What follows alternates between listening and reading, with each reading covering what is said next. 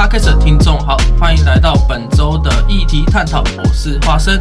来到这集的节目，不管你是我们的老观众还是新观众，都欢迎您收听我们的频道“吃瓜群之哦。好的，那今天我们呢要探讨的主题就是跟公投议题有关系啊。简短介绍一下，就是因为下个月十二月十八号，就是二零二一的十二月十八号周六要进行这个公投的投票。呃，可能是因为大部分都在新闻上面啦，没有像政治选举操作一样，都会在那个家里附近这样挂布条啊，就比较少有看到，但是比较少。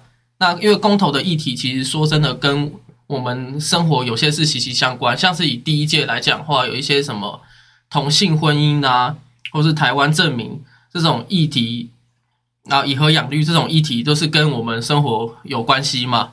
那所以公投这个东西算是也是蛮重要，对我们也算是蛮重要的一个环节。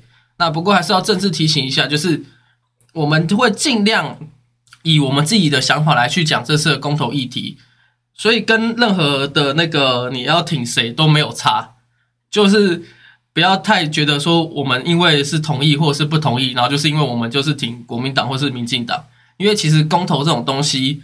是很容易跟政治牵扯关系的，尤其基本上提案人都是政治人物去提的居多。那其实这个就用打跟那个打疫苗也很像了，不能说因为你打哪一支疫苗就是代表说你是提哪个政党的。好，那我在这边就想要问一下，因为是公投的选举嘛，那我想问一下，第一届的公投选举也不算第一届，应该说上一届。那上一届二零一八年的公投选举，你们有哪些印象呢？最有印象的一定就是那个同性婚姻的公投嘛，其他题目都忘记在干嘛。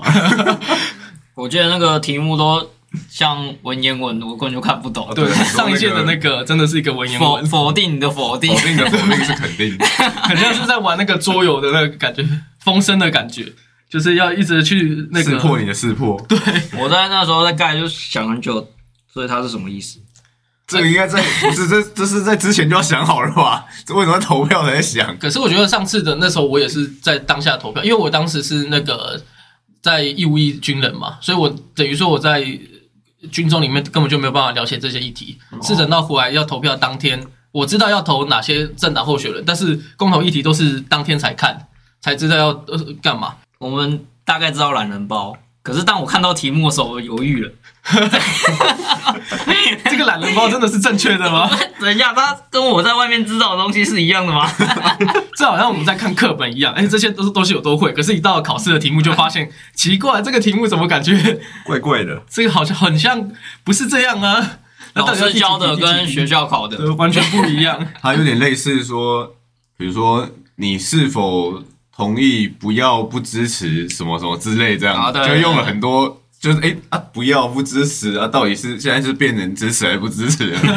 就我投同意到底是支持还是不支持？没错，我就在思考这件事情。因为那时候光同性婚姻，我要讲一下，就是已经就有五题了。我记得上次有投九题还是十题，就有五题是在讲同性婚姻，有三题是在讲你要不要支持那个婚姻修法成不支持同性的，那就是男女就是婚姻那。另外一边就是支持男男就是婚姻嘛，就是也可以纳入那个民法的婚姻法里面。应应该是说，要不要立专法？对啊，专法跟直接写入民法。嗯，然后再一个就是那个呃课本嘛，你要不要纳入？也有分要纳入跟课纲要不要要不要写进去？对，所以就会变成上次就高达了五题在选这个，然后导致后面像你刚刚说，可能比较没什么议题忘记的，就是有台湾证明，然后以和养绿。呃，再来讲一下那。上一次其实还有一个非常大家最有印象就是严重超时这个部分，所以其实这个公投这一次的这个题目就跟上次超时的其实有多少有一个相关。那也就稍微来讲一下这次的公投，其中一个题目就是编号第十九，我们没有照那个顺序，我们就是照那个我今天想要先从简单的开始讲。那唯一我觉得最简单就是公投应与选举日同日举行吗？那其实讲白一点，就是公投要不要绑大选，就这么简单。是我先来讲一下这个背景，是由这个立委江启臣所提出的。那又要回到刚刚讲的三年前的那个案例嘛，就是因为公投，因为法定是十八岁成年就可以参与投票政策。那上次也算是第一次就投公投票。那因为题目众多，高达了大概十题左右，那每题都像是文言文那样在考试嘛。那当时每个人。光是在投议员、市长、里长就已经花了费了不少功夫，然后后来的公投单又非常的长，就让大家整个都吃不消。然后刚刚我说过十八岁就可以投公投嘛，那他那个动线可能是十八岁的人跟二十岁的人其实又混在一起，所以导致很乱，然后大家都在排队。所以那个时候就是整个是算是严重超时嘛。我记得那个时候最大的印象就是到了下午四点，原本是截止四点就要截止，然后要准备开开票，结果那个时候四点的时候，一堆人都包含我自己都还在那个继续排队，然后还没有投到任何一张票，然后就变成现场 live 直播，正在看那个直播，然后开票，然后就在等投票。我记得好像投到六七点都还有人在投。六七点，我们那边差不多，因为我也是大概五点多左右进去的，就已经又是又排一个多小时了。我那时候真的很长，然后那时候我们的里长，因为刚好那次是投里长嘛，就是已经是当里长的，还有一个正在候里长候选人，他们两个都准备椅子给大家来排队坐在那边，然后还有一些热心的民众都会发杯水给我们喝。可当选举当天是不能那个广告的。对，当天不能广告，所以他当天就只有发椅子。那杯水部分，我说就是那个热情民众那一边，椅子椅子的那个颜色有分蓝色跟绿色吗？他他们那天全部都那个拿红色的，就那种 那种全部拿红色，尴尬，感觉更糟。不要这么敏感，不要这么敏感。呃，前年二零一九年在修法的时候才脱离这个公投榜大选的意见，那没有想到这么简单的问题，在这个二零二一年公投又拿出来。投票说要不要绑回大选，这让我有一点意外，因为我自己的论点是说，这种议题应该就是政府可以自己决定，而不不需要去我们全民公投来去决定这个公投的时间在哪，在什么时候？因为他是他的后来一九年修法是说二二零二一年的八月开始投票，然后往后两年都有公投题目，那都会跳过那个市长大选跟总统大选，就是二一二三二五这样，然后可能这个立委。将启程，他就会认为说，公投榜大选有一个比较好，就是可以节省经费嘛，因为各大的政治人物或是不会再花那么多的公报啊，或是布条去拉去花钱这这笔钱，然后也可以让政治人物不要避免，不要去那个什么忽略这个问题啊。确实是会节省经费，没错啦，因为毕竟大家投票当天是算是好像会有公休还是什么的资薪吧。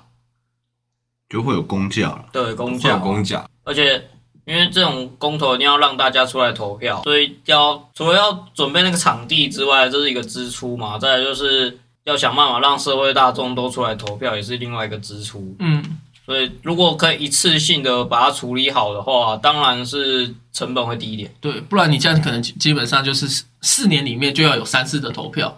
那这次的投票就是可能会让大家不会，因为你又不是要选人。你只要选这个议题的话，你如果真的要让你回去投票的话，可能有些企业也不想要让你回去投投票，因为你可能不是在当地嘛，当地上班，你可能在那你住台北，结果你在新竹上班，你要这样回来，虽然是在礼拜六，但是也是很多人做服务业，就公投意愿感觉会稍微低一点。所以我在想，为什么不直接改改网络的？就网络的话，网络的话，可能输一些真要自己身份证上那种专门资料，就可能你的。换换发日啊，还是什么东西，然后都输入好之后，然后再等登录进去，然后再投票。可是网络会有蛮多弊端，因为像美国大选就爆出很多弊端嗯，对，这个弊端的话，基本上之前就有讨论过好几次，很难去完全排除掉。还是以资本这种大家直接来投的话，会比较准确。因为我记得我之好像我之前有听过，就好像就我那边工作人员好像以自己这边乱乱盖章，然后这个自己投。但那个其实是双方，譬如说假设总统大选这种好了，双方的阵营都必须要有人在在那边监督，这样。监票啊，开票的时候要有人监票。因为在很久以前有听过一个案例，虽然可能只是谣传啦，他们那那个开票所都是自己人，就可能都是红的好了，嗯，然后就哎全部都把票全部改成红的这样，所以就有这种坐票嫌疑。其实就是连资本可能都有这种弊端行为，然后也都有阴谋论。所以更更别说，因为网络是其实说真的，好，你就算你输入那个身份证进去的这些有的没的，嗯，然后你就是在网络上大家都看不到，然后就开始在网络上计票，嗯，那说真的难保。假设今天这个系统可能是民进党的人去设计的，那假设有一天民进党又赢得了什么的选举的话，他国民党人可能他的支持者就会去怀疑，说是不是你在设计的这个问题有这个怪怪的地方在。就算是第三方的人做出来的好了，也会有那种可能利益牵扯关系而造成怀疑。也是，这个就是很困难嘛。我觉得网络投票应该是一个趋势啊，以后应该会，只是说现在还没有那个一个好的方法可以解决，不然的话，这个一定是一个趋势啊，毕竟可以省那么多人力成本。对啊，台北市目前已经之前有过那个网络选举，好像是在讲设置开发、设置岛开发的事情，嗯，可是那时候也引引发很大的争议，因为他们是说，好像你只要设可能曾经涉及过在设置岛，或者是涉及在设置岛都可以投票，但是也就是像我刚刚说的那样。所以他们当地人也是反弹很严重，所以后来那个虽然是通过，好像要改成跟公园有关嘛，一个是开发嘛，一个是变成公园那种感觉，最后是公园得票，然后结果也是大家都不太同意，只能说可能 就像你说，可能未来有，但是可能还要再十几二十年。台湾目前就是走一个比较保守传统路线。再拉回来后，那那请问那个公投绑大选，你们论点嘞？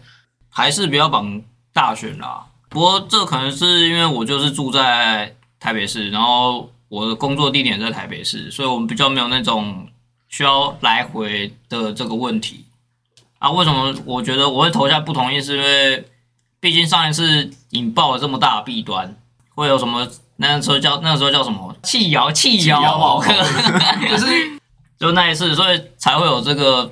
算是改变嘛，因为我也记得那一次投票投蛮晚，因为你还在投票的时候，同时就已经开票开票，所以有些人对，那我就想说，比如说我是想要投姚文智的人，啊，姚文智票就明显很低，那我投不是也浪费？对，那我不如就投一个柯文哲好了，感觉比较亲民进党一点的。这个我要发言的类似这种，所以就是这是算一个弊端啊。因为我上次投票的时候，我我那时候是认为柯文哲百分之百都稳赢的。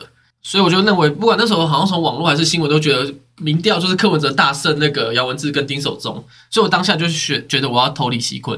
结果就就是因为在 live 看到时候，哎，靠背怎么这么近了？以后然后就赶快立刻改投柯文哲。对，就就是这样啊，对，就是像我这样，就这样就不是你原本的意志在投了。对对对对。然后所以啊，为什么会有引发这个原因？就是那个时候公投关系导致时间拉太长了。嗯。所以我还是觉得应该，虽然这是会增加一点社会成本，但。我觉得有些共同题目根本就不应该出现，已经出现，所以以这个题目来讲的话，我会选择不同意。我反对，我要选同意。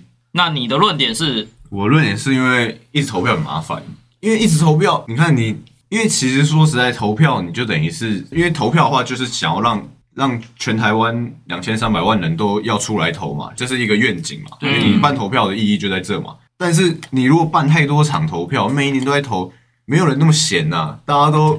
你办太多场投票，大家我觉得会疲乏嘛。对啊，所以就是你会投到后来，大家就不想投了。对，其实我也有想过这个问题。所以我觉得不如就是你要投什么就一次投完，公投，然后诶总统还是什么，就就那一天大家好就腾腾出来那一天就可以把事情一次解决完。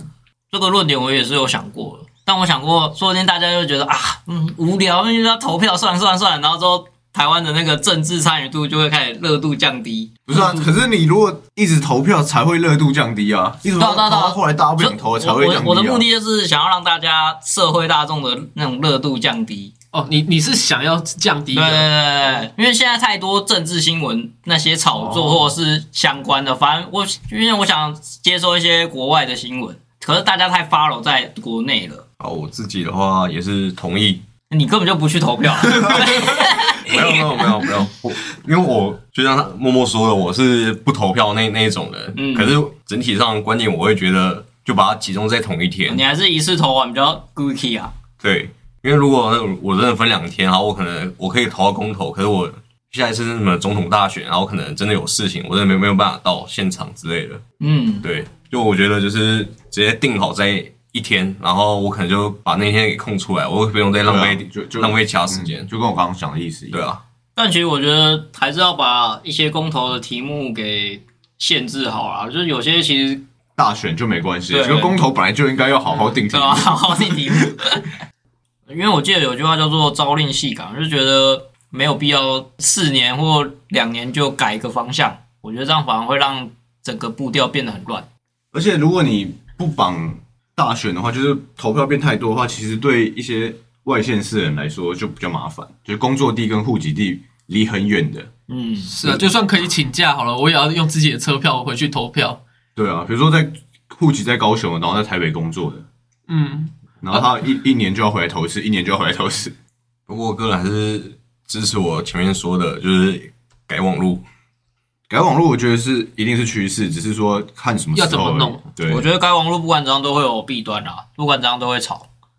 就跟今天的议题一样，你到底要不要核能？反正永远都是就是会在那边吵，就对。嗯，只是看大家要不要习惯，因为美国也是几乎每一届都有这个想法出来。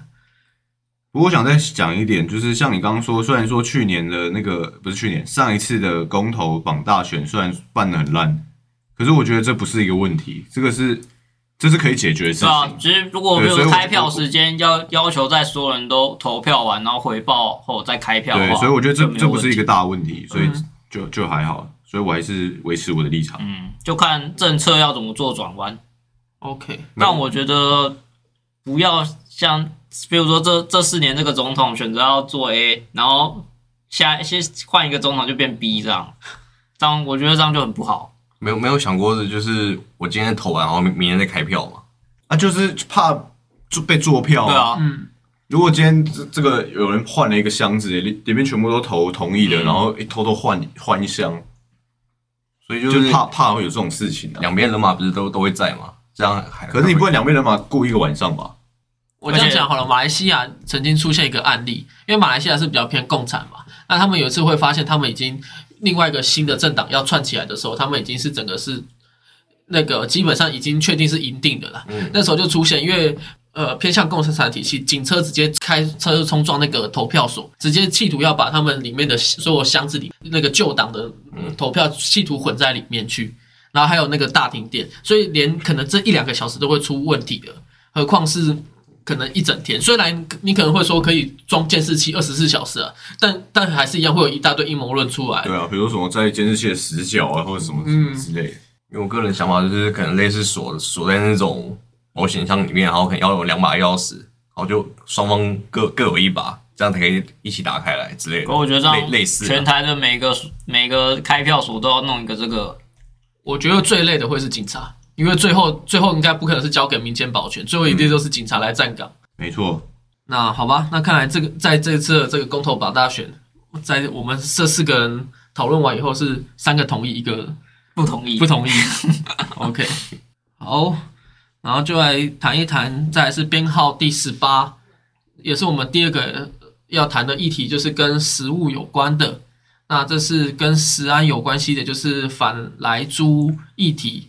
那主要是因为莱克多巴胺这个上网都可以找得到嘛？那我稍微在这边解释一下，全世界目前使用莱克多巴胺，目前大概只有六个国家而已。那之所以会使用这个禁药，关系就是因为可以刺激这个肌肉细胞，减少脂肪，增加口感，就跟人类喜欢喝那种无糖的饮料啊，为了增加口感，那然后去添加那种什么甜味剂啊，那里面也有这个苯丙氨酸。对人体其实也是不太好，那就是有一好没两好嘛。很多东西就是这样，你想要好吃，可是你就会不健康啊。那这种东西，你看前一阵子大家不是都说要吃圆形食物，一直吃这个沙拉，吃这种鸡胸肉比较偏圆形的，还不是一堆人吃到后面觉得太腻就放弃了。那说到这个，你现在有在吃沙拉吗？没有，你还在吃鸡胸肉吗？阿凯有啊，还有你还有持续在吃？我可能买了八十个哎，就是在这买了八十个，还没吃完。啊，那再讲回来，这个东西就是因为对人体伤害，就是莱克多巴胺这个东西会产生这种心悸等问题。那心脏不好呢，可能会让他身体步入危机。那这东西其实也跟疫苗很像，就是可能健康的人吃了或是打都没事，但是身体不健康就会引发这样的事情。那目前全世界用的国家，就是我刚刚说的只有六个国家嘛。那目前这样的话，然后他们在出口各大国家，大概就超过一百多个国家。所以是他们是有在用，对他们有，他们这个国家有在进口，就是他们有在使用莱克多巴胺，然后在养养养些养这些莱克多巴胺的猪肉，然后再出口出口到其他其他国家。所以其实吃莱克多巴胺的国家蛮多的，对，算是蛮多的，就看那些国家有没有要进了。那其实我觉得这件事情我要稍微讲一下嘛，因为莱克多巴胺这个还蛮有趣的，所以我稍微来提一下。在二零一二年左右，其实马政府那时候也是开放美国牛，那也是被在野党骂说，因为你是要拓展贸易，跟美国买武器，然后要讨好美国才要开放美国牛，因为美国牛那时候也有狂牛症嘛。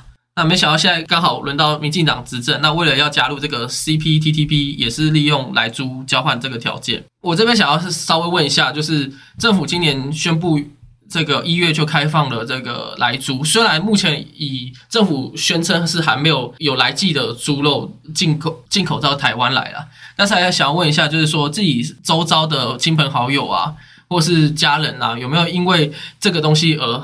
害怕吃猪肉，完全没有，也没有，我身边也是没有。哦，看了之后我是身边有，像像我爸，他很常吃猪肉，可是他今年一月起，他就会比较改常吃鸡肉。有的时候去餐厅，他就不太敢点猪肉。但我觉得如果有的话，也会标示，不是吗？菜单上要标示啊。嗯，基本上是会标示啊。但是如果说大家都害怕的话，而不去吃它的话，那其实大部分都会干脆不标示。就像之前大家说要贴这个是。台湾猪嘛，就要贴一个绿色标章，政府会发。结果后来才发现，那个虾皮都买得到。就他们就算政府拿没拿到标章，他们自己去虾皮买一张十块钱，他也可以拿来贴。那我觉得是一个企业良心的问题，就是看你要不要。可是有些小吃店可能他会不太想要去求证，他就想要直接买那个东西。而且其实重点是也不知道，我可能跟你这个猪肉摊叫，可那个猪肉摊它背后到底是来自哪边也不知道。这部分我倒是没有很担心诶。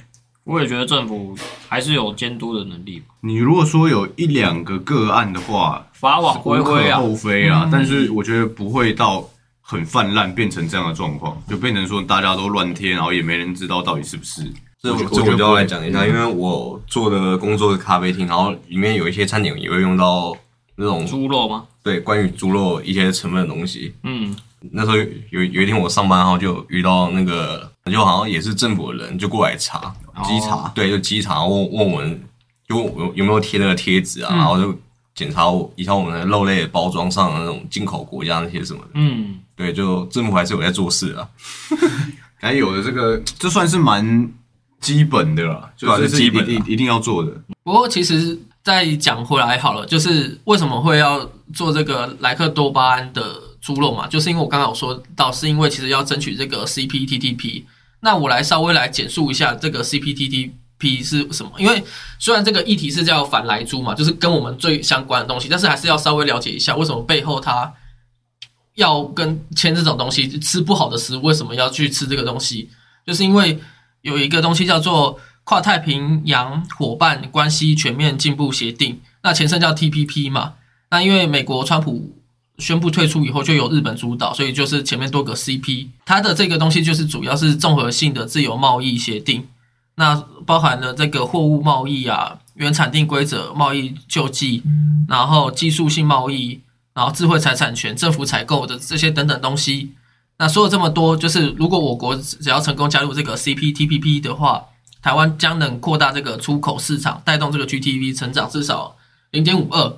那至于 GTP 是什么的话，就这边不讲，自己去 Google，不然这期讲了三个小时还是讲不完吼。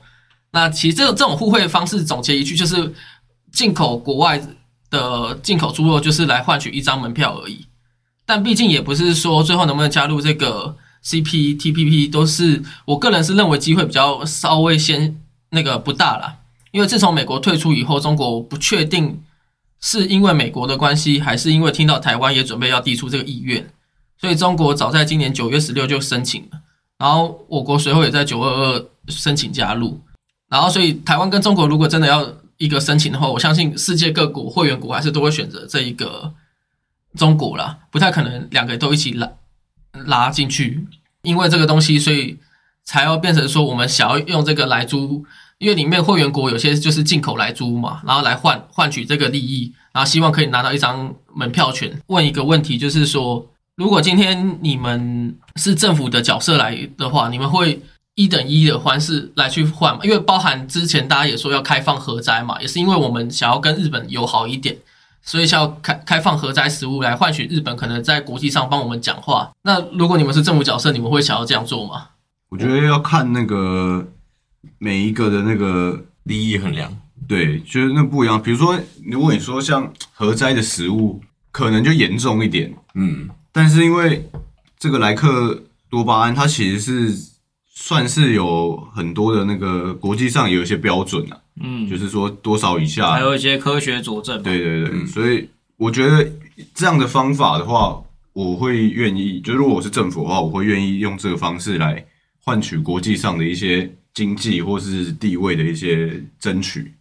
但我这边讲一下，因为你刚才说核灾食品，可是他说核灾食品也是有经经过他们日本当地的检测，就其实说什么检测，可能当地为了要发拓展出去，都会说过了，就是没有超标这样。可是当时那个莱克多巴胺是有国际的那个国际统一的标准啊。哦，你认为是说，就是只要是国际，大家至至少有其他国在研究，都觉得这个东西少量加是可以的话，嗯，因为毕竟说实在的，就算没有吃莱克多巴胺，我们其实也吃了很多很奇怪的东西啊。说真的，只是我们不知道哎，我们吃很多化学食品啊，也是塑化剂啊。既然莱克多巴胺明明就是国际有一个统一的标准，说多少以下是 OK 的，那我觉得其实就我我个人呐。其实我觉得不会有太大的影响。嗯哼，我的话，我跟阿凯基本上说出来的是差不多，因为像我们之前很多产品，像什么地沟油那些什么的，我们也吃的很开心，哈，也觉得很好吃。没有没有很开心好吗？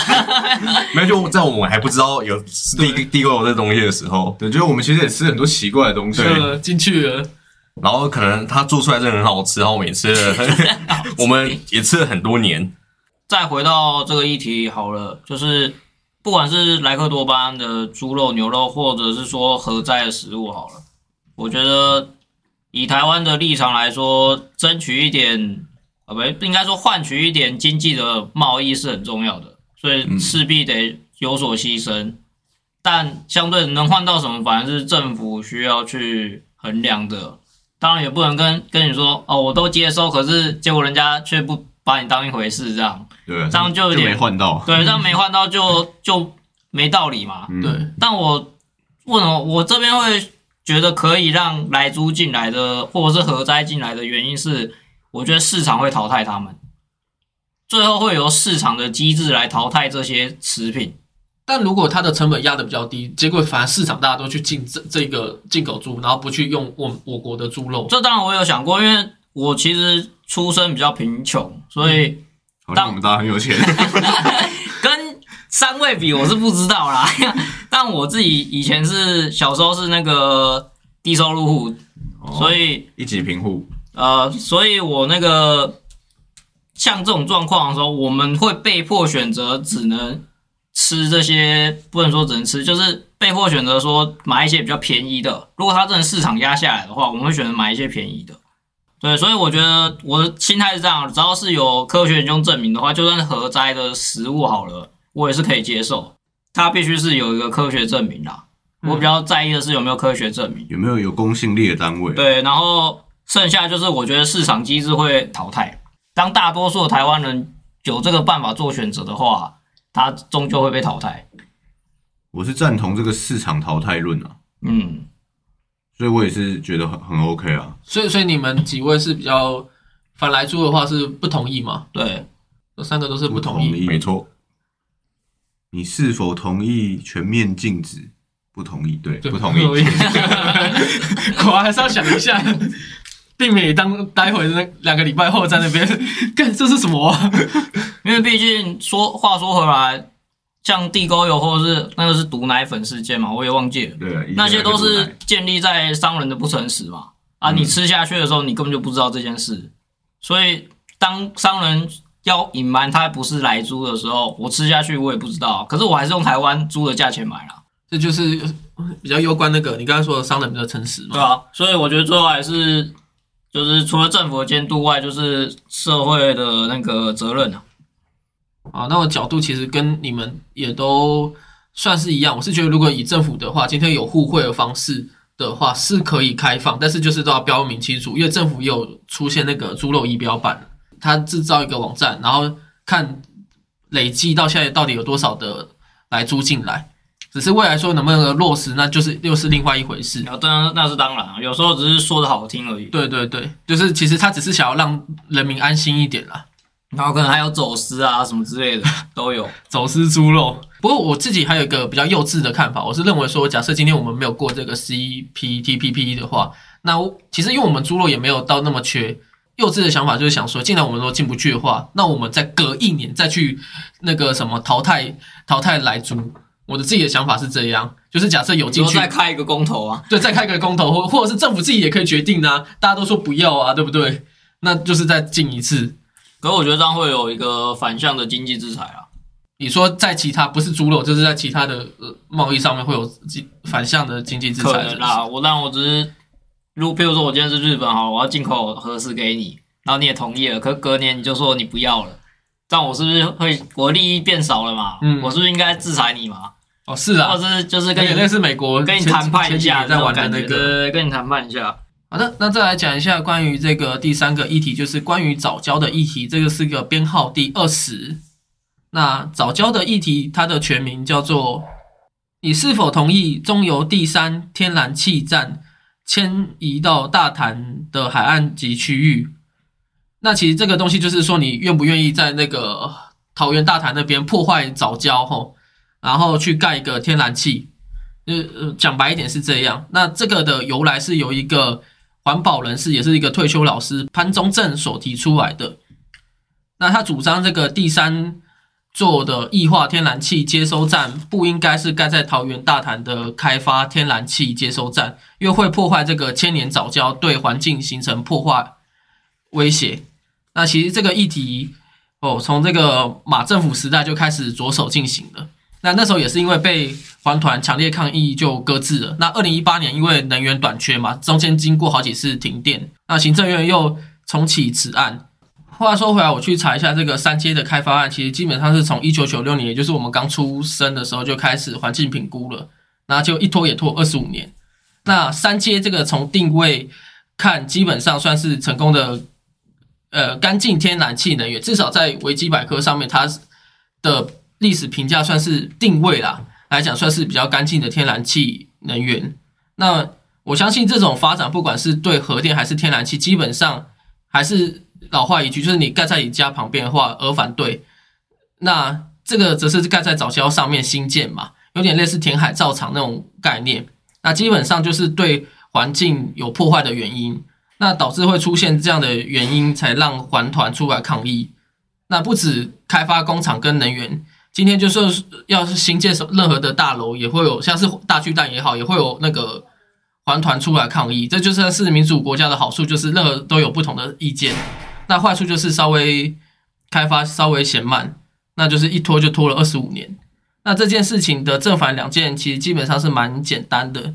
你是否愿意牺牲这个早教生态来开发天然气来稳定能源啊，并稍微减少这个空气的污染？我觉得这个提出的这个人呢，其实有，我觉得他的立场有点奇怪。你刚说提出的人叫那个老师叫什么？潘宗正。对，我觉得他的那个立场怪，因为其实他的立场是不要核能，然后他也是赞同要天然气的，因为他是赞同绿能的嘛。嗯。然后他现在又又来反对这个开发案，我其实我觉得他的立场是蛮怪的。他的论点在于，因为他也是环境保护人士，所以他的立场当然是说他他要救那个早教。可是我的意思说，他今天赞同这个天然气开发，嗯，但是不要在早教上面。我觉得这个就好像你之前录《狼的孩子》那一集，细田守跟那个宫崎宫崎骏比较喜欢哪一个？他就好像环境跟天然气，呃，环境早教，所以。他可能想要保留早教，但他不想，他也想要天然气，但他不想要天然气盖在早早教上，天然气才可以选择去别的地方。对他，这其实有点就是有点自私的立场，但就是他的平权过后，他选择我要守护早教的环境。对，可是就我了解是，也不是就我了解，就是我个人认为啦，就是因为好像说那个虽然说可能会影响到一些些的早教吧，但是好像已经有。在那个附近的地方，好像已经有一个早教的保育区了。所以，在我自己的立场来看的话，我会觉得，就是因为这个，毕竟政府的一个这个开发案也是已经执行了一阵子了嘛。嗯哼。那现在都已经，就是可能盖一半或快要盖完了，你现在突然又说要移走，然后要把它已经盖好的东西全部拆除，这样我会觉得有点浪费成本。而且当初环评什么也都通过了，而且以早教来说的话。有个保育区，我觉得也 OK 了，就我自己觉得了。我这边帮你补充一点，就是因为早期在马政府那个时候说要新建，也是在同一个地方，它是覆盖面积高达两百三十公顷。那现在在蔡政府执政以后，是再把它缩小成二十三公顷。所以刚才说的地方大概就是它的大变小这样。至于有没有那个再多一个可以保育的地方，我这边是没有去查到它的文件。因为这个议题算是我最这这几个议题里面最最不清楚的。嗯，所以可是我单纯看那个，就是公投公报上面，第一，我那时候看到那个提出人的理由书的时候，我其实就觉得蛮怪的。然后再来，我看到那政府机关会针对那个公投意见，他们会提出他们政府自己的看法。我觉得政府的看法也蛮有，也蛮合理的。就单以选举公报上面的立场来说，就有点类似我刚讲的，就是他们其实已经有设定保育区了，然后他们这个当初也是。环评什么都有过，然后也是有经过很多的评估。为什么天然气要的这个建设要盖在这里，也是有评估过的。嗯哼。然后最后如果说，如果这个通这个这个这个这个公投案，如果是决定要拆除的话，其实会耗费很大的成本，就是因为已经盖一半了嘛。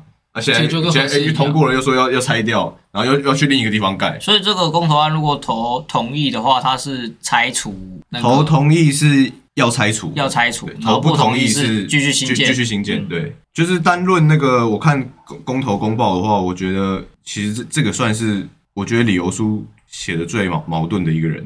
所以我这边想要问，早教是什么？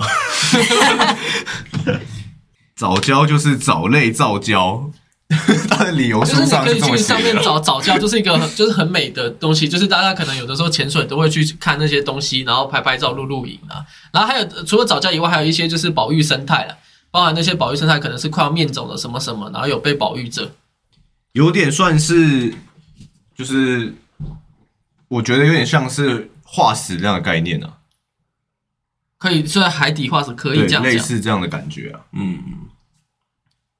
反正总之，你如果今天开发物种，就会跟着消失嘛。你就会想象，你如果不知道早教，或是觉得这个是没什么的话，那就是物种，你要去破坏它的生态物种。它可能原本家住这里，然后因为被你盖天然气在这边，所以因为太复杂，所以选择不投票。我某一方面就是这样子，因为我。阿凯刚刚不是也说到那个，已经有一部分的区域是有被那个保育起来了。对对，就我目前看这个上面是这样写的，对吧？那如果我觉得这样子，我可能会同意继续开发。所以就是投不同意票，会想要继续开发，对吧？因为可能已经有有一部分是被保育起来了。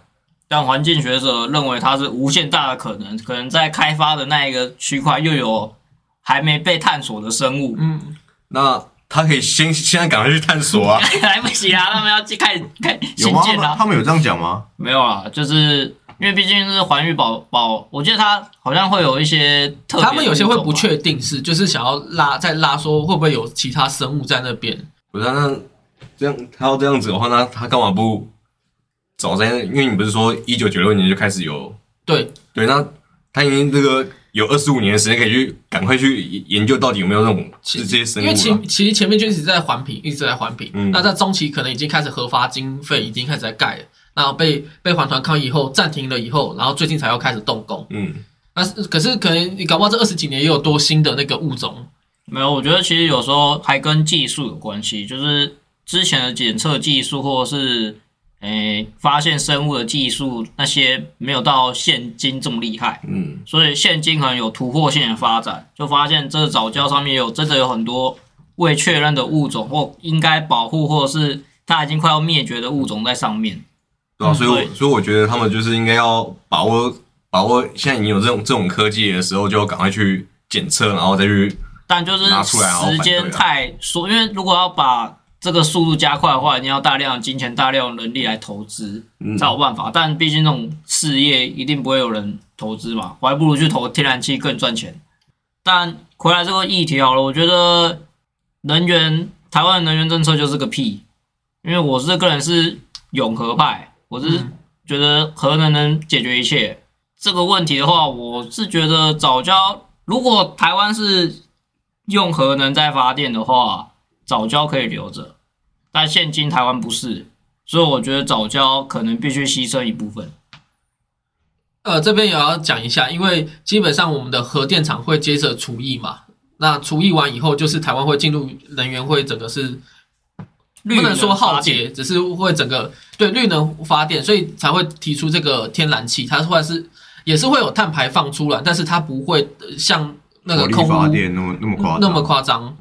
但我觉得这也不是重点，因为重点是现在的绿能还来不及取代核能，它的用就是发电量远远不及核能，或者是空。空力，没有，就是像比如说太阳、太太阳、太阳、太阳能嘛，对啊，这些的，还有就是一些绿能，但我反正我最了解就是太阳太阳能嘛。对，嗯，以我在学校那个时候的状况来说，太阳能的技术已经到了一个瓶颈，它需要一个很就是有有一个突破性发展。当然，它每年都在做研究，但就缺乏那个突破性发展。嗯，所以之前。在好几年前就被人家笑称说，太阳能制造出来就跟它发电一样，它的损耗跟它那个发电量是一样的，因为它的寿命也不够长，所以才会有这些被人家讥笑的部分。而且我记得台太阳能的话，它好像是十年、十五年，大概期期限就到了，那它之后那个东西很难处理。再来就是因为它的那个转换效率啊，因为就是太阳能光进去，然后经过一个。电子，然后转换呃不对，光转换成电子，然后电子再储存嘛，它的那个转换效率太差了，嗯哼，所以才会造成现在绿能的一个瓶颈啊。我觉得这一题有点一面倒，原因可能是那个提出的那个人，他是没有很认真的在行销他的这个案子，就他应该要让更多人知道说早教到底对我们有什么好，然后早教到底可以为我们带来什么优势或什么好处。可是其实，因为其实像像我刚刚说，这四个议题，这这个议题是我最不了解的。但是，就所以我最不了解，那我直接要来了解，就是看公报是最快的嘛。对。可是我跟你讲，你这个公报一看完，我觉得大家都会很想要支持那个天然气。是。那我觉得也是，因为他没有讲出什么很重大的理由，说一定要保护早教，他只是说，哦，就是我们要爱，类似说我们要爱护环境啊，类似这样的意思啊。但我觉得可能就是因为。他也没什么很强力的支撑论点，就他共鸣共鸣感可能圈子很小了，就真的是有在环环境保护的那些人会觉得哦，我应该要投向同意这样。嗯哼，那其他人就觉得哦，关我屁事。对啊，然后 然后那个政府的意见意见书这边，他写了一句说他已经有有做了一一块的那个保护地，对保保育区了，就直接把你这边所有的那个理由都打打趴了。嗯。然后这个理由讲下去之后，下面再接着说，如果你现在要拆掉，再去要要评估去别的地方盖什么，又要时间，又要成本，又要钱的话，会耗费非常大的那个，而且之后的电力又不够。嗯，就是这这样一看下来，就是我觉得这一题应该是这个这个退休老师应该是赢面蛮小的。其实我在做这个议题的时候，我当时是那个。投同意的，我我反而不是不同意，因为因为我觉得说环境保育真的很重要。我觉得不管就算他只有在开发一点点东西也好，它都是有破坏环境的，所以我是同意的。可是像你刚刚把这个选举购票解释完一遍的话，我确实这一题也会再考虑。OK，那前那这个问题大概你们三个就是属于不同意的，那我就是属于还在问号摇摆不定的阶段。那接下来就是要来讲到最后一个议题。那最后一个议题就是跟核能有关系的，你反不反核？要不要支持核四这个再重启呢？这里是一个好编号第十七题，核电议题，就是因为核电厂要除役嘛。那之前在也是一样，很久以前，大概一九八零年的时候，就将核试计划提出来了。那后来刚好遇到这个一九九六年车洛比事件发生，就核电厂爆炸嘛，那造成此计划中断。然后那个时候也是一样，中间的执政党说核试要不要再评估，然后中间也是做很多的这个论点哦。那直到中间二零零六年，其实又开始在讨论核四工程了，然后包含那个经费怎么样怎么样的。二零一又爆发了三一大地震，导致那时候还蛮有印象，就是二零一三年我们大概高中左右吧，开始有很多人上街头说我是人我反核这个的街头抗议。所以现在你如果去看很多餐厅的，还是都会挂这这个布条，那原本台电打算是拆解这个核四嘛，直接在原地盖火力发电厂。那后来因为上次公投以和养绿过关，所以才又有了这次的公投，继续进行这个合适商转的议题。那我觉得这个地方的话，要不要请默默来补充一下？因为你是对这个议题比较。你你想要叫我补充哪边？就是是对他的想法，对他的想法，包含正方派或是反方派。因为说真的，我已经去做很多功课，但是其实正方跟反方他们的东西真是太多了。哦，我觉得，嗯，简单诉说一句就是，台湾需要核能，但台湾不需要核试，这是我的我的论点啦。因为重点是核安的问题啦，我们一定需要核能啦。因为对我来说，我们绿能发电现在还没有一个突破性的发展。然后我们的地理环境也没办法让绿能发电有这么好的 CP 值，所以需要的是核能啦，至少短期内，因为现在不是说什么二零二五无核家园吗？对。但其实以台湾近几年用电量，不是很多停电吗？然后还有什么分分区停电、先分区限电等等嘛，所以大家其实知道台湾不缺电是一个屁话。嗯。但什么东西可以？大量的发电呢，就是核能嘛，不然你火力一直烧，然后又在那边说空气不好嘛。嗯哼，啊，核能最大问题就是核废料。对，然后我要讲，这个时候对我们来说，对我来说啦，对我来说，我们需要核能就是可以大量供电，然后在核核权核能安全上，只要巩固好就没有问题了。因为像是你刚刚说的两个大。大的核能事件嘛，就是一个是车诺比跟三三一嘛，三一一啊，三一一，日本那个有点算是复合性的，一那个复合性造成的灾难，因为它是先地震嘛，然后结果又引发了海啸，对，然后核电厂我记得那个时候是由民间企业处理，那民间企企业会有觉得私心，想要降低什么灾害的减少，降低一些自己的成本的一些。损伤什么之类的，我记得那时候好像看过类似报道，就是他们不打算，那当下没有立刻让它停止运转，哦，还是让它继续运转。结果后来海啸一进来就就裂开了，这样就军区。对，啊，以台湾来讲，因为台湾其实蛮小的嘛，就以合适来讲，合适在新北嘛，我觉得如果它真的发生什么事，是大概台台北新竹，哎，没有新竹，台北可能会到台中。都不行吧，反正就是那个区域范围蛮大的，真的炸的话，那个区域大概就没了。所以它的核能的安全性一定要很重要。对，反方反方的那时候就有说，因为他是在台中举行这个公听会，他就说今天你吹东北季风，那个东西也会吹来我们台中市区。那台中市区整个一样也是人口密度很多，也是会造成那个什么呃严重的外泄。对，所以在这个议题上好了。哎，我的立场当然是投下不同意，但我是永和的人，我觉得是台湾需要一个核能啦。但合适毕竟是一个拼装车，它好像是什么日本、美国的技术哦，还是日本技术？反正就这我不知道。就哎，你知道吗？我我我有上网去找，但是实际上是哪个是日本的哪边怎样的，我不确定。反正就一部分是美国，一部分日本，然后一部分台湾，然后拼凑起来的合适这样。然后又而且他也又一直重启，然后又封了，又重启。对，就这中间又经过一九八零到现在，可能又是很久了。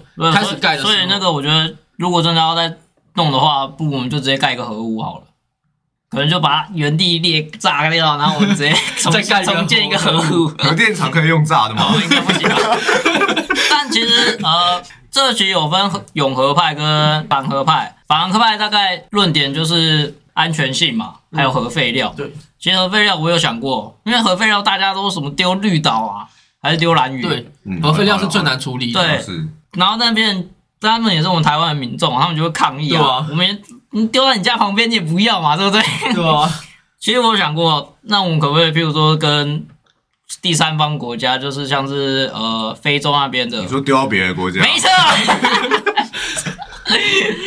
就可能花个钱，然后丢过去这样。你们觉得这有可行性吗？其实好像美国吧，还是其他比较大的国家就是这样做做法，好像也不会丢在自己国家。嗯，我不然就是看科学技术有没有办法让核废料再利用。我觉得这是可以去探讨的啦。但核废料再利用，这一定是很长的那个对啊，对科学研究了，而且甚至也根本就不会有人想要研究。嗯，因为谁要研究啊？这个东西外泄的那么严严重啊！永和的我就不说，永和就像我，我就觉得台湾缺电嘛，没有核能就没办法，除非你说绿绿能真起来了。但以现在就我毕业一年前的状况来讲，我觉得绿能还要一段时间。永和这个观点是你在你以前开始就一直都是属于永和派的。对啊，我以前就是。你不要火力的话，那你要永和啊，因为火力会造成很大的环境污染，空气污染，对吧？啊，其实你有一座核能发电厂，就可以取代掉多少火力了？是，啊，反正炸就大家一起死嘛。反正台湾就那么小嘛，我论政策可以用这样的态度吗？所以我才说安全性是一定要的，然后那个 SOP 什么一定要够严谨。嗯。所以，当这些都建立好了之后，真的还是出事了，那真的是听天由命了。嗯，上帝要你死，你不得不死啊！而且好像现在有一个新的，因为我是不太了解，不过好像有新的，就是什么，因为他们都有什么第几代反应炉嘛。嗯，好像又有更新的出来了。可是合适用的就等于是比较旧型的啊，因为它也蛮久。对，因为它是从一一九多年就开始在盖了嘛。对，对，所以我我我也是觉得说。要用核能，我是不反对啊。可是我想说，如果要用的话，就用最新的嘛。用最新的技术，感觉以当下来说是最安全的吧。只是又牵扯到，也是要他如果又要拆掉什么，是不是也是成本问题啊？其实跟刚那个很像。但我觉得，与其摆在那边这个问题啦，在这个问题上，我觉得与其摆在那边，不如把它拆了。然后，因为反正你也找不到其他地方盖核武嘛。因为当地居民也说不要不要不要不要不要，那我就在原地。拆掉重建，但是反核的地方也有认为说这个地方是危险的，因为它有一个 S 级的那个断断层带，这我就不清楚。所以他如果你又继续在这边新建，还是会继续抗议。哦，那就是看到底是哪边人支持的比较多。对，所以这也就是一个安全性问题啊。只要是够安全的，然后评估过是没有问题的话，我觉得是 OK 的。我觉得核核能安全，因为如果真的只有什么零点零几趴的几率会出事的话。那我是觉得很 OK 啦，就好像，因为毕竟不可能百分之百的说怎么样，对啊，就好像你被你被雷打到的几率到底多低？他如果跟那个核电厂出事跟被雷打到的几率一样低的话，那我觉得好像我这一辈子都不会遇到了。我个人的话，就是因为我是真的没差，对，没差，就就算是该新北、台北那些什么的，所以你就是要死一起死。然后想说，嗯，没有，就是总之有电就好了。那如果哪一天限电轮到你了，然后一直限，你会不会骂政府？我也是不会骂，因为我想说，算了，反反正也也大家也是一一直被限电，我有什么办法？完全那个小老百姓心态。而且我想说，这个核电厂那些也开开那么久，然后也。九二一那些什么的，然后也真的都没什么事情，就是和一二和二嘛，对吧？就想说也真真的都没什么事情，然后就算真的爆就人生嘛。我觉得要相信技术了，对吧？就终究要相信。专业，真的只能相信技术啊。OK，，就算真的爆了，那也是整个台北市陪我一起死啊，应该不止哦。这个台湾可能就直接桃园不见了，新竹或都意思，让原住民再度那个占占领台湾，不是占领台湾，并不会，应该是中国大陆直接入侵了吧？所以这件事告诉我们，我们未来买房子要买在台东中部以下，直接买在台东了，花莲台东。可是中部以下又有那个空屋啊，空污，空气污染啊，对，哦。因为他们都是工厂啊，所以我们只能买很多的空气 这个想法也是不错啊。不过你上班也是要用到吗？要随身带着吗？就买一台捐给店里嘛。那我自己的想法，我自己这边也是，我反而是属于反核派的，因为我是觉得能不要发生意外，就不要让这种悲悲剧发生了。所以，我我当初的。投票是认为说，我不要新那个，我不要开发早教，我不同意开发早教，我也不要，我也要反核，啊，至于缺电怎么办？那交由政府自己去想。你要用，总会想一个。你要用爱发电是吗？因为它发电不错，我这是进阶版的哦。政府说还要那个靠天然气，我没有，我要叫你政府再去想个办法，是要用水力吗？还是用风力发电？我觉得这就是，就你什么都要的感觉，就是你不要这个也不要这个，然后又叫别人想办法。我觉得总是要在两者之间做出取舍。我觉得你这样的投票方式就没有权衡到。嗯，就好像如果今天今天如果有一个投票题目是说。政府要不要保育环境？我讲一定会过，大家都说耶要啊要啊。嗯。然后如果今天第二个投票题目是政府要不要发展经济？啊要要要要。对啊。然后下一个题目政府要不要发展体育？就如果你要这样问的话，多马会有一个对，是我们觉得最好的答案。可重点是有时候就是不能兼顾嘛。是啊。但是我当下就会觉得，因为环境保育真的很重要，所以我才会觉得说这两个都是一个是要那个反核，一个是要护早教。我当下心态会这样觉得，因为你护早教等于是不要天然气的发电厂嘛。对，没错。对，那如果应该是说我可以赞同天然气，但是我也是认为说要迁址，只是说迁址的话过后可能要十年二十年，让台湾这中间可能是有空转是要缺电的情况下，我的想法是这样。因为我也是认为天然气，可是你又不想要缺电呢？我还好，哦，你还好，我还好。我认为说限电是没关系，一直要不要医院那些重要地方不要去让他们继续使用电就好。那你稍微想想看，如果那种六七月、七八月那种正热的时候，你想吹个冷气？因为我上班的时候已经是很热了，我上班是没有在吹冷气，嗯，所以基本上我已经习惯那个没有冷气的感觉。是吗？怎么好像夏天的时候看你来来我们这边录音的时候，好热，好热。对啊，是好热，没有错。我会暴汗呐，因为我本身就是会流汗体质。啊，那你不是习惯了？是习惯了，但是还是会流汗啊。好，那我这边再讲一下，就是其实不管公投的题目是什么，每个人都有各自的立场嘛，所以我们最后决定了什么跟。投票出来的结果不相符合的话，也不要太过的气愤，就是我们还是要保持一个健康的心态，正面向上。因为毕竟还是左右的朋友都是朋友们，就算你在这个家庭里面，你的爸爸是绿的，你的妈妈是蓝的，整天吵架，但他还是你的父母嘛。所以就是简单讲，就是不要抱持的太就是。不要太过在意这个结果啦，大家只要平心而论，然后去支持你所支持的就好。因为我觉得这个公投一点意义都没有，这就真的没什么意义。原因在于阿凯讲了一个很有道理的道理，我们请阿凯来讲解一下。其实我们之前就也稍微聊过了，然后我那时候是有讲说，我觉得公投应该是要给大家投一个，就是应该是政府它已经要有一个方向了。然后给大家投一个执行的方式，嗯，像我觉得，就举例来说的话，就像我觉得之前投那个同性婚姻的专法跟民法，就就很适合用公投，嗯，就我们今天已经确定同性婚姻是合法的，对，这个方向政府已经就是大法官视线嘛，就总总之就是确定好了，对，确定我们就是要走同志合法化的同那个这个这个方向。了，嗯，那只是说现在那现在到底要直接改名修民法？还是我们要另立一部专法出来，嗯，哦，这个这个政府可能觉得说，哎，不知道民意在哪里，嗯，所以交由民意来决决定要用哪个方法。对，我觉得这就是一个很好的题目啊。可是它是变成一个选择题，对，它是一个选择题，它就是我们政府要，因为这种事情其实就是政府的工作嘛，对，他要决定我们这个国家要走的方向。对，如果每一件事都要我们人民来决定的话，那。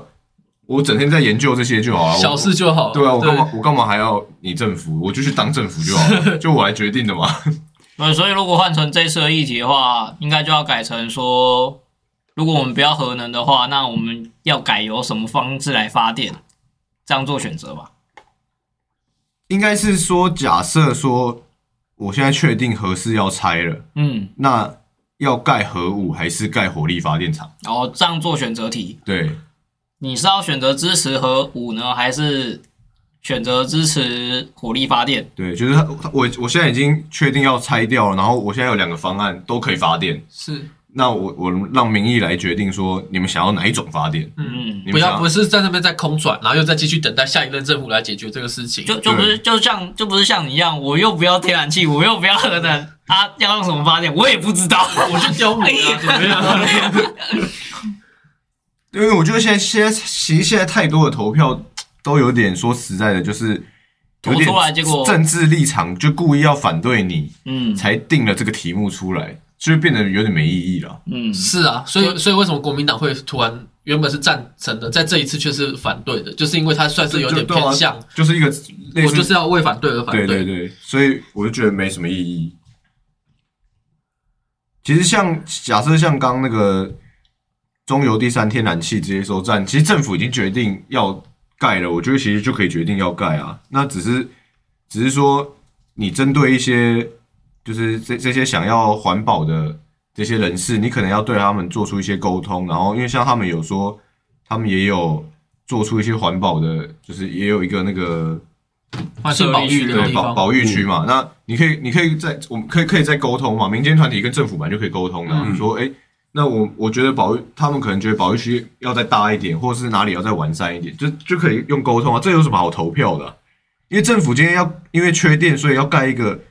天然气的这个发电厂，我觉得就这本来就政府要做的事啊，为为什么要给我们决定？我觉得要盖就盖啊，然后环评那些本来是政府，如果评估下来都 OK 的话，因为它是比较偏向就是我们的住，就是要关系到我们的未来那种感觉啊，不是因为那种传统思维，而是要改变它，所以要靠公投来去。应该说太多事情都诉诸公投的话，反而会让行政。机关没办法做事，那执行力会变差，对啊，效率也会变差，嗯，然后我们反而变成国家发展发展比较迟缓，就会一直拖拖拖拖。虽然这本来就是这种民主的缺点啦，因为如果是独裁国家的话，就是一声没有下就就下去了，没有再管你五四三的。是，我觉得不管是什么党派啊，就是身为执政的那个政府了，他本来就要有一点方向啊，嗯。然后他的方向出来之后，他的方法可以让那个人民来稍微决定。对，好，大概是这样。那这大概就是我们目前的结语嘛。那再稍微问一下好了，因为毕竟有公投嘛。那你们有提到这类似这样的问题。那如果今天你们想要做，你们会觉得有哪些公投议题是值得在可能像二零二三或是之后未来会被讨论出来的？比方说，我会觉得说，因为台湾的比较偏向传统嘛思维，所以像是大家一直都有在提倡这个大麻合法化这个东西，我觉得也可以拿出来去做这个讨论。因为其实大麻大麻这个东西，好像在美国还有加拿大几个州都已经有开放可以使用了。那它其实有一些医学报道告可以做这个议题，是认为说它没有危害到身体太多的那个危险因素。就跟香烟一样嘛，其实都是会有一一定会有危害的，但是不会危害到太多。所以我就觉得说，如果说未来的公投，我觉得说这个东西是可以拿出来讨论的。我觉得这个是还蛮不错的题目啊。嗯，但我觉得可以不用是大麻要不要合法。我觉得他的题目应该要是，就是你的，就是政府他应该已经要，因为你大麻要不要合法，你等于是叫我们人民自己去做研究。嗯，你要自己去研究说大麻到底是怎么样，然后所以它会造成什么样的后遗症或后果，或者是不会，你要自己去做研究嘛。那我我身为人民，我为什么要去做这些研究？我又不是这个这个专的专业领域，所以你应该是你全部都要研究完。政府这本来是政府的事嘛，他全部研究完，他觉得大麻可以合法化，假设了他觉得可以的话，那他可以提出，因为一定会有人反对嘛，所以他可以提出，就好像我刚刚说的。专法的跟编入民法，他可以提出一些方案嘛？嗯，比如说部分地区合法，嗯，像因为像美国也，它也不是每个州都合法嘛。这他们之类的，我说觉得他可以提出他的方法，OK，或他有什么另外的方法？他说，哎，那你们想要用这个方法好，还是那个方法好？嗯哼，那他他觉得可以合法，一定有他的理由。他已经做了很多的研究，发现说，哎，其实不会危害人体或什么，所以他提出说这个东西是可以合法。嗯哼，这是政府本来就该提出来的一个方向了。嗯。我是这样觉得啦。OK，你的看法？那你你会是不是好像不太同意啊？什么？我我很 OK 啊。大麻合法化这件事，我觉得，我觉得在于政府的魄力，监督力道啦，因为其实有就是把它合法之后，它一定会管控它的量产嘛，然后管控它的销销售嘛，购买的人是谁嘛，我觉得这些都可以做管控，所以就是一个政府的监督力道的问题，相关配套有没有够完善？就是社会大众说，哎，大麻是可以合法化，因为我们政府有很强力的那个监督能力。对，就就是这些是他们要提出来的，但他们有方向出来，然后他们要提出他们的方案。但如果他只是说，哎，今天大麻要不要合法化啊？我听说不要啊，啊，你我不信任你可以监督的好啊，嗯，你没有出你的配套方案，那为什么我要投下同意票？嗯，但如果你是说未来有哪些议题的话，我怎么可能会知道呢？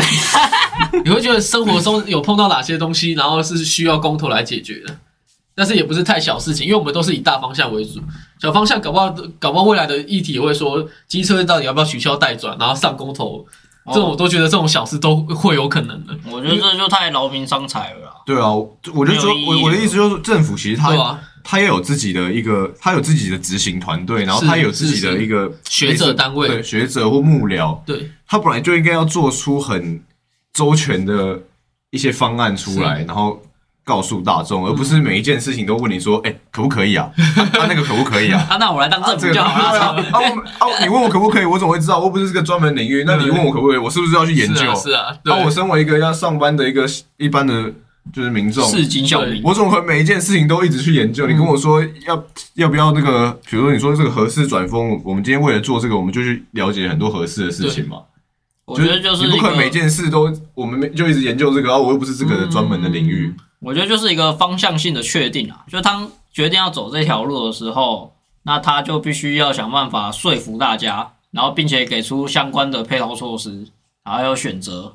对，就好像川普当初在打中国的时候，他后面的像像现在拜登也是有点接续他的那个作为，对，也是有在打，只是可能没有打这么大力这种感觉。就政府会有个方向性，但要怎么实行，就是人民来监督政府，但政府要给出相对的配套措施。好，那以上就是这一集的这个公投议题的讨论，那差不多也在这边要告一段落，讲了快一个多小时了。那谢谢身边的三位，呃，阿凯、默默跟瓦卡。那我是花生，我们下一期再见，拜拜。拜拜。